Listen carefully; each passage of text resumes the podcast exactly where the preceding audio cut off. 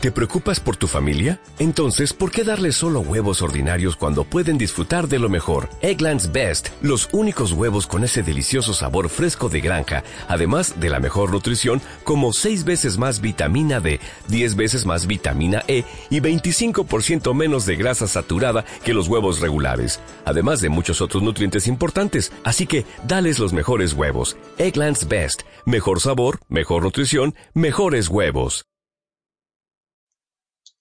Si queréis escuchar este audiolibro o cualquiera de los otros que he subido o vaya a subir, me tenéis en iVoox, Blogger y YouTube. Abajo la descripción tenéis los enlaces. El último deseo, el primer libro de la saga del brujo, por Andrzej Sapkowski. Vino a él al romper el alba. Entró con mucho cuidado, sin decir nada, caminando silenciosamente, deslizándose por la habitación como un espectro, como una visión. El único sonido que acompañaba sus movimientos lo producía el albornoz al, rozar la piel desnuda. Y sin embargo, justo ese sonido tan débil, casi inaudible, despertó al brujo.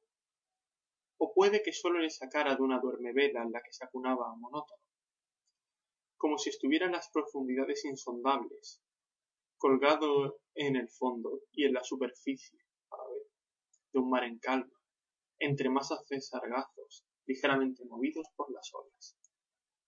No se movió, no pestañeó siquiera.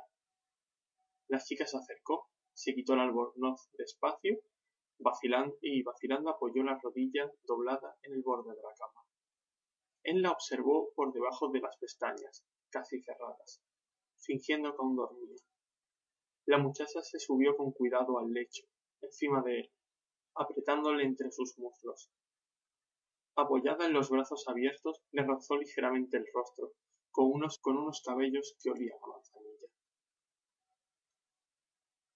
Decidida y como impaciente, se inclinó y tocó la punta de su pecho, sus párpados, su mejilla, su boca.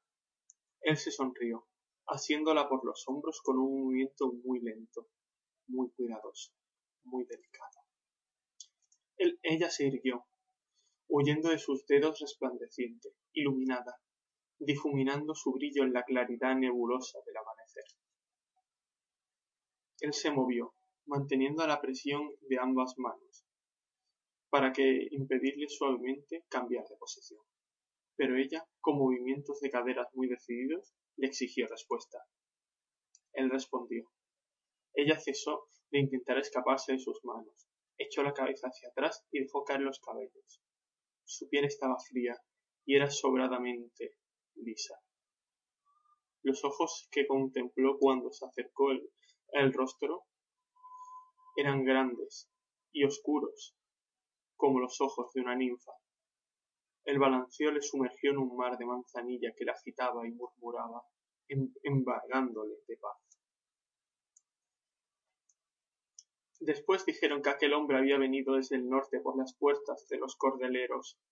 Entró a pie, llevando de las riendas a su caballo. Era por la tarde, y los tenderetes de los de los cordeleros y de los y de los talabarteros estaban ya cerrados, y la callejuela se encontraba vacía. La tarde era calurosa, pero con aquel hombre traía un capote negro sobre los hombros. Llamaba la atención. Se detuvo ante la venta del viejo Naracot. Se mantuvo en pie un instante, escuchó el rumor de las voces. La venta, como de costumbre en aquella hora, estaba llena de gente. El desconocido no entró en el viejo Naracot. Condujo el caballo más adelante, hacia el final de la calle. Allí había otra taberna, más pequeña, llamada El Zorro. Estaba casi vacía. Aquella taberna no gozaba de la mejor fama. El ventero sacó la cabeza con, de un cuenco de pepinillos en vinagre y dirigió su mirada hacia el huésped.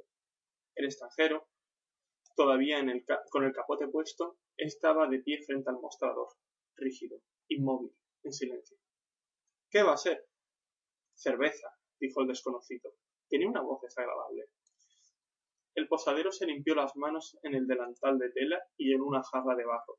La jarra estaba desportillada. El desconocido no era viejo, pero tenía los cabellos completamente blancos, Por debajo del abrigo llevaba una raída almilla de cuero, anudada por encima de los hombros, bajo las, bajo las axilas. Cuando se quitó el capote todos se dieron cuenta de que llevaba una espada en, en un cinturón al dorso. No era extraño, pues en Wizima casi todos portaban armas, pero nadie acostumbraba llevar el estoque a la espalda, como si fuera un arco o una aljaba. El desconocido eh, se sentó en la mesa. Entre los escasos clientes continuó de pie delante del mostrador, apuntando hacia el posadero con ojos penetrantes. Bebió un trago. Posada busco para la noche. Pues no hay, refunfuñó el ventero, mirando las botas del cliente, sucias y llenas de polvo. Pregunta acaso en el viejo Naracot. Preferiría aquí. No hay. El ventero reconoció al fin el acento desconocido. Era de Ribia. Pagaré bien, dijo el extraño muy bajito, como inseguro. Justo entonces fue cuando comenzó toda esta abominable historia. Un jayán picado de viruelas, que no había apartado su lúgubre, mirada del extraño desde el momento mismo de su entrada, se levantó y se acercó al mostrador. Dos de sus camaradas se quedaron por detrás, al menos a menos de dos pasos. Ya te han dicho que no hay sitio, bellaco. Maldito ribio vagabundo, gargajeó el picado de pie junto al desconocido. No necesitamos más gente como tú, Wizima. Esta es una ciudad decente. El desconocido tomó su jarra y se apartó. Miró al, al ventero, pero este evitó sus ojos. No se le ocurriría defender, defender a un ribio. Al fin y al cabo, ¿a quién le gustan los ribios? Todos los ribios son unos ladrones, continuó el picado, dejando un olor a cerveza, ajo y rabia. ¿Escuchas lo que te digo, degenerado?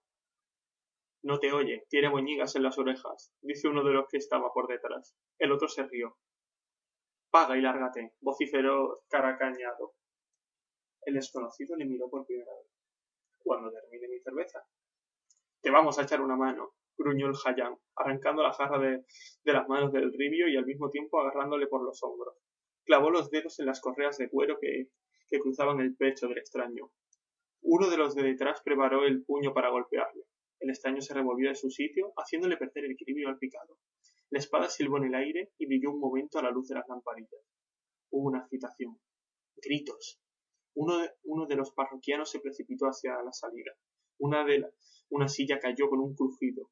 Una loza de barro se desparramó por el suelo con un chasquido sordo. El ventero, con los labios temblando, miró a la destrozada cara del picado, cuyos dedos aferrados al borde del mostrador se iban desprendiendo, desapareciendo de la vista como si se hundieran en el agua. Los otros dos estaban tendidos en el suelo, uno inmóvil y el otro retorciéndose de dolor y agitándose en un charco oscuro que crecía rápidamente. El ambiente vibró, hiriendo los oídos, un agudo e histérico grito de mujer. El ventero, asustado, tomó aliento y comenzó a vomitar. El desconocido retrocedió hasta la pared, encogido, tenso, alerta.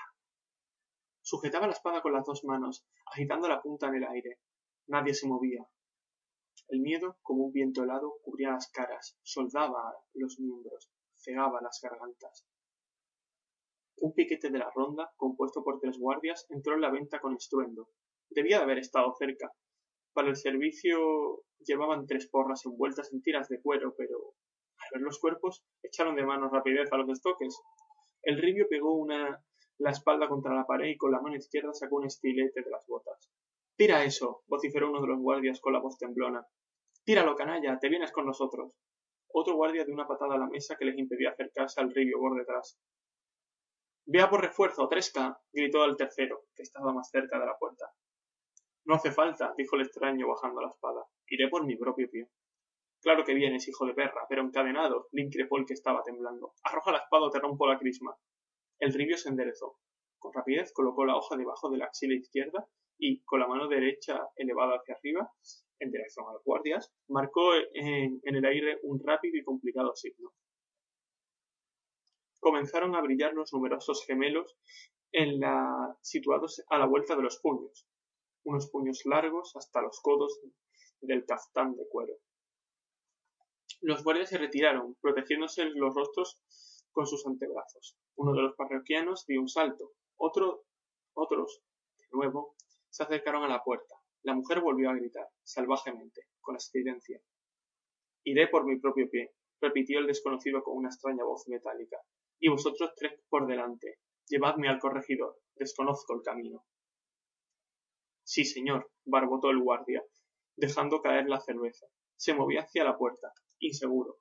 Los dos restantes salieron detrás de él, apresurados. El extraño siguió sus pasos, guardando la espada en su vaina y el estilete en la bota. Cuando pasaban por las mesas, los clientes escondían los rostros entre los burgueros de los fugones. Belerad, corregidor de Huicima, reflexionaba sobre la cuestión mientras se rascaba la barbilla. No era supersticioso ni cobarde, pero no le agradaba quedarse con el albino a solas. Se decidió por fin. Salid, ordenó los guardias, y tú siéntate.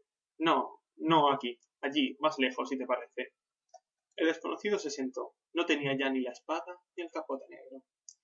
Escucho, dijo Belerad, jugueteando con una pesada maza que estaba sobre la mesa. Soy Belerad, corregidor de Huicima. ¿Qué me has de decir, señor bandido, antes de que te manda a mazmorras? Tres muertos, intento de lanzar un hechizo. No está mal, nada mal. Tales crímenes se castigan aquí en Huicima con empalamiento. Pero como soy una persona justa, te escucharé antes. Habla. El ribio se desabrochó la almilla, sacó de debajo de ella un pergamino de blanca piel de cabrito. Claváis esto en las tabernas y en los cruces de camino, dijo con voz queda. ¿Es verdad lo que pone aquí? Ajá, murmuró Belerad contemplando las runas escritas en la piel. Así que es eso, que no me haya dado cuenta de ello enseguida. Así que es verdad, la verdad de verdades. Estás afirmando por Foltest, rey de Temeria, Pontar y Mahakam.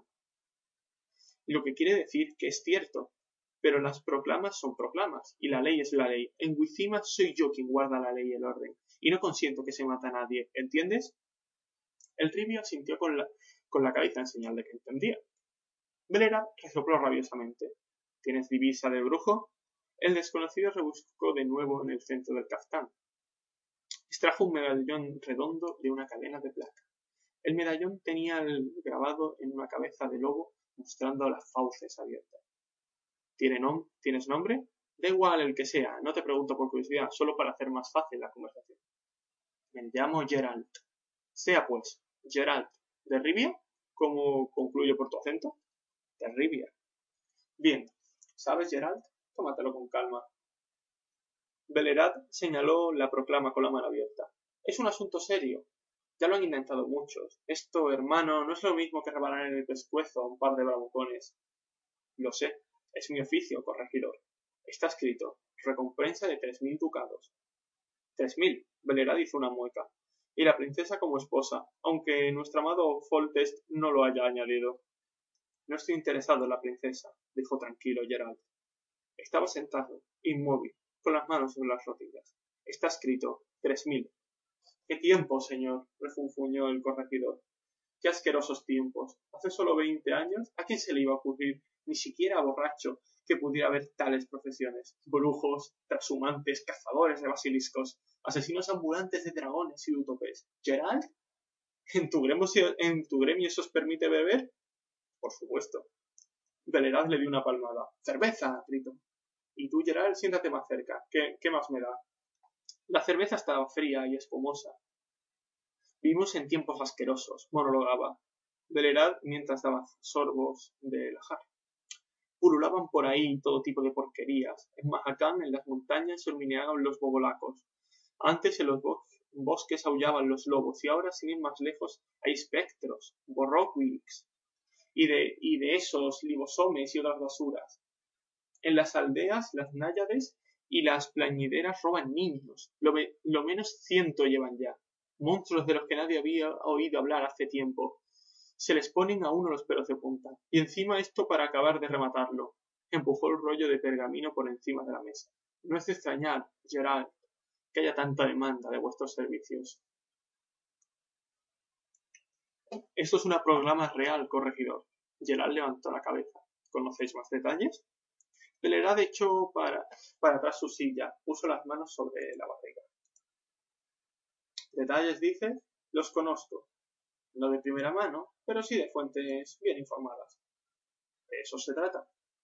Eres obstinado, como quieras. Escucha, Belerat dio un trago de cerveza y bajó la voz. Nuestro amado Foltest, cuando aún era príncipe, en el reinado del viejo Medel, su padre, nos enseñó de lo que era capaz, y era capaz de mucho. Contábamos con que se le pasaría con la edad. Y es aquí que, poco antes de su coronación, justo poco después de la muerte del viejo rey Foltest, eh, se superó a sí mismo. Todos nos quedamos boquiabiertos, en pocas palabras. Le hizo, a su, le hizo un hijo a su propia hermana, Ada. Ada era más joven que él. Siempre estaban juntos, pero nadie se lo podía imaginar. Bueno, quizás la reina. Rápidamente nos dimos cuenta. Y aquí, Ada, con una tripa así y Foltes, comienza a hablar de boda. Con la hermana. ¿Te das cuenta, Gerald? La situación se volvió crítica de la leche, porque justo entonces Vicimir de, novigrado se le ocurrió querer casar a su dalca con Foltest y envió un embajador y entonces tuvimos que agarrar al rey de las manos y de los pies porque quería insultar y golpear a los mensajeros. Lo conseguimos y menos mal, porque si Vicimir se hubiera enfadado nos habría sacado los hígados. Después, no sin la ayuda de Abda, que tenía influencia sobre su hermano, conseguimos quitarle de la cabeza la rapaz idea de una, voz, de una boda inmediata. Bueno, y luego Adda dio a luz en la fecha prevista. ¿Y cómo? Ahora estad atento, porque la cosa empieza. Aquello que nació no lo vio mucha gente, pero una comadrona se tiró por la ventana de la torre y se mató, y la otra perdió el seso y hasta el día de hoy sigue pillada. Por eso juzgo que el bastardo no debería ser especialmente encantador. Era una niña. De todas formas murió enseguida, Nadie en cualquier caso se, había dado mucha, mucha prisa en, anudarle el cordón umbilical. Azda, por suerte, no sobrevivió al parto. Y luego el hermano, Foltest, cometió de nuevo otra estupidez. Habría que haber quemado a la bastarda, qué sé yo, o haberla enterrado ya en algún despoblado, y no guardarla en un sarcófago en los subterráneos del alcázar. Demasiado tarde para discutirlo. Gerald levantó la cabeza. En cualquier caso, habría que haber llamado a algún sabio encantador. ¿Te refieres a esos engañabobos con estrellitas en las capuchas? Eh, pues claro, acudieron docenas, pero después cuando apareció lo que estaba dentro del sarcófago y lo que se arrastraba fuera de él por las noches, y no empezó a salir desde el principio, claro que no. Después del entierro tuvimos siete años de tranquilidad, hasta que una noche, con la luna llena, Algazara en el palacio, criterio, jaleo. ¿Para qué hablar más? ¿Sabes de qué se trata? Has leído la proclama también. La cría se había desarrollado en su tumba, y bastante además, si los dientes se crecían a ojos vista. En una palabra, era una estirge. Una pena que no haya visto los cadáveres, como yo. Seguro que dejaría a su lado dando un buen rodeo. Gerald no dijo nada. Entonces, continuó Belerat, como te dije, Foltes convocó toda una manada de encantadores. Vociferaron el uno detrás del otro. Por poco no se pegaron con esos garrotes. Seguramente para espantar a los perros cuando alguien los azuza contra ellos. Me da la sensación de que les echa a los perros regularmente. Perdóname, Gerard, si tienes alguna opinión distinta de los hechiceros, que seguro que la tienes, dada tu profesión, pero para mí no son otra cosa que gorrones, idiotas, la gente confía más en vosotros, los brujos. Sois, así por decirlo, más concretos. Gerald se sonrió, pero no dijo nada. Pero al grano. El corregidor fue hasta un barril y echó más cerveza al ribio y a sí mismo. Algunos de los consejos de los hechiceros no parecían para nada estúpidos. Uno propuso quemar a la estrige, junto al alcázar y al sarcófago. Otro aconsejó cortarle la cabeza con una naya y el resto era partidario de clavar estacas de abedul en las diversas partes del cuerpo. Por supuesto de día, cuando la diablesa durmiera en su tumba, cansada de sus escapadas nocturnas. Sin embargo, había uno, un eremita vivoso, un necio, que llevaba un gorro de cucurucho sobre un cráneo completamente calvo. A este se le ocurrió que se trataba de un hechizo, que se podía romper y que la estrige volvería a ser de nuevo la hija de Foltes, hermosa como una pintura. Tan solo había que aguantar en la cripta toda una noche y ¡hala! ¡listos! Después de decir esto, ¿te imaginas, Gerald? Vaya un mentecato que sería. Se metió en el alcázar a pasar la noche. Como te será fácil adivinar, no quedó mucho de él, ni siquiera el gorro, ni siquiera la vara. Pero Foltes se aferró a esa idea como un clavo ardiendo. Prohibió cualquier intento de matar a la Astrige y trajo a Wizima a los charlatanes de los más remotos rincones del país para que transformaran a la Astrige en una princesa. Eso sí que eran pintorescos. Una tía sonada, un cojo, tan sucios, hermanos tan piojosos, daban pena. No, y venga a echar encanto sobre encima todo lo que no sé qué de barreños y jarras. Por supuesto, Foltes o el Consejo desenmascararon rápidamente a varios, incluso colgaron un par de ellos en las almenas. Pero muy pocos, demasiado pocos. Yo los hubiera colgado a todos. El que las trije, entre tanto, se devoraba cada día a alguien más, y no prestando atención a los estafadores y su hechizo, creo que no tengo ni que decirlo, tampoco que Foltes ya no vivía en el Alcázar, ni nadie vivía allí. Berenat hizo una pausa y dio un trago de cerveza. El brujo callaba. Y esto continúa, Gerald. Desde hace seis años, porque el bicho nació hace unos catorce. Entre tanto hemos tenido algunas otras preocupaciones, porque nos peleamos con Biciber de Novigrado, pero por razones comprensibles y honestas. Se trata de desplazar algunos mojones fronterizos y no de yo que sé qué hijas o, uniones. Foltes, dicho sea de paso, comienza ya a hablar de matrimonio y mira los retratos enviados por palacios vecinos cuanto antes simplemente los hubiera tirado por a la letrina pero de vez en cuando le invade de nuevo su manía y envidia jinetes y a buscar a otros hechiceros. E incluso ofreció un premio, tres mil, lo que hizo que reuniera unos cuantos chiflados, caballeros andantes y hasta un pastorcillo, cretino y bien conocido en todos los alrededores, que en paz descanse. Y a las Astrige le va muy bien. Solo de vez en cuando se come a alguien. Se puede uno acostumbrar a todo y al menos sacamos algún provecho de, estos héroes que intentan desencantarla, porque la bestia se atiborra en su rincón y no pindonguea fuera del alcázar. Y Foltes tiene un palacio nuevo, bien bonito. Durante seis años. Gerald levantó la cabeza. ¿Durante seis años no hubo quien solucionara el problema? Y no. Valerad mira al brujo fijamente, porque seguramente el problema no tiene solución y hay que resignarse a ello. Me refiero a Foltes, nuestro amado y benevolado señor, el cual continúa mandando clavar esas proclamas en las encrucijadas de los caminos. Solo que, de alguna manera, cada vez hay menos voluntarios. Últimamente es cierto, hubo uno, pero que quería los seis mil por adelantado, así que le metimos en un saco y lo echamos al lago. Nos faltan pícaros. No, nos falta. De hecho, más bien sobran. Asintió el corregidor sin desviar la mirada del brujo. Por eso, si vas al palacio, no pidas dinero por adelantado, si es que vas a ir. Voy a ir. Bueno, es asunto tuyo. Sin embargo, no olvides mi consejo. Y ya que estamos de la recompensa, últimamente se ha empezado a hablar de la segunda parte. Como te he mencionado antes, la mano de la princesa. No sé a quién se le ocurrió, pero si la estrige tiene aspecto que dice, se trata de una broma bastante pesada. No, obstante, no faltaron idiotas que fueron al palacio a galope en cuanto cundió la noticia de que hubo una oportunidad de entrar dentro de la familia real. En concreto, dos aprendices de zapatero. Porque los zapateros son tan tontos, Gerald. No lo sé. ¿Y los brujos corregidor lo han intentado? Algunos hubo, cómo no. Normalmente cuando escuchan que había lo que desencantar a las trige en vez de matarla, encogían los hombros y se marchaban. Por eso también aumento mi respeto por los brujos, Gerald. Bueno, y luego vino uno, más joven que tú. No me acuerdo su nombre, si es que llegó a decirlo. Aquel lo intentó. Bien, ¿y qué pasó con él? Nuestra aventura princesa dispersó sus tripas a lo largo de una buena distancia, como a medio tiro de arco. Gerald balanceó la cabeza. ¿Eso fue todo? Hubo uno más. Bregar cayó durante un momento, y el brujo no le apremió. Sí, dijo por fin el corregidor. Hubo uno más. Al principio, cuando Foltes le amenazó con la horca si la mataba volaría a las trices, se rió y comenzó a hacer las maletas. Pero luego...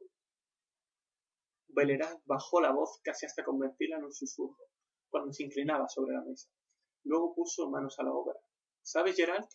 Aquí, aquí en Wizima un par hay un par de personas razonables, incluso en puestos elevados, a las cuales todo este asunto les repugna. Hay rumores de que estas personas convencieron al brujo en secreto para que no se entretuviera con ninguna ceremonia, ningún sortilegio, matara a la estrige y le dijera al rey que el hechizo no había funcionado, que la niña había caído por las escaleras y que, en fin, había tenido lugar un accidente de trabajo. El rey, por supuesto, se enfurecería, pero todo vendría a dar que no pagaría ni un ducado de recompensa. El pícaro del brujo dijo que si era sin cobrar, que, fuéramos nosotros a matar a la estrige. Bueno, ¿y qué, qué se podía hacer? Nos enfadamos, regateamos un poco, pero no salió nada de todo esto. Gerald levantó las cejas. Nada, digo, afirmó Velerad. El brujo no quiso ir enseguida, la primera noche. Anduvo un poco, echó un vistazo, deambuló por los alrededores.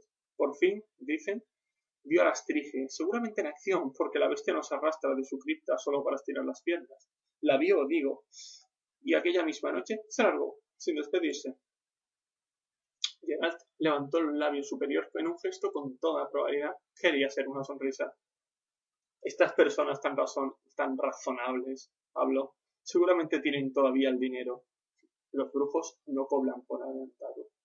claro, dijo Velerad, por supuesto que lo tienen. ¿Los rumores no dicen cuánto es? Velerad sonrió entre dientes. Algunos dicen que ochocientos.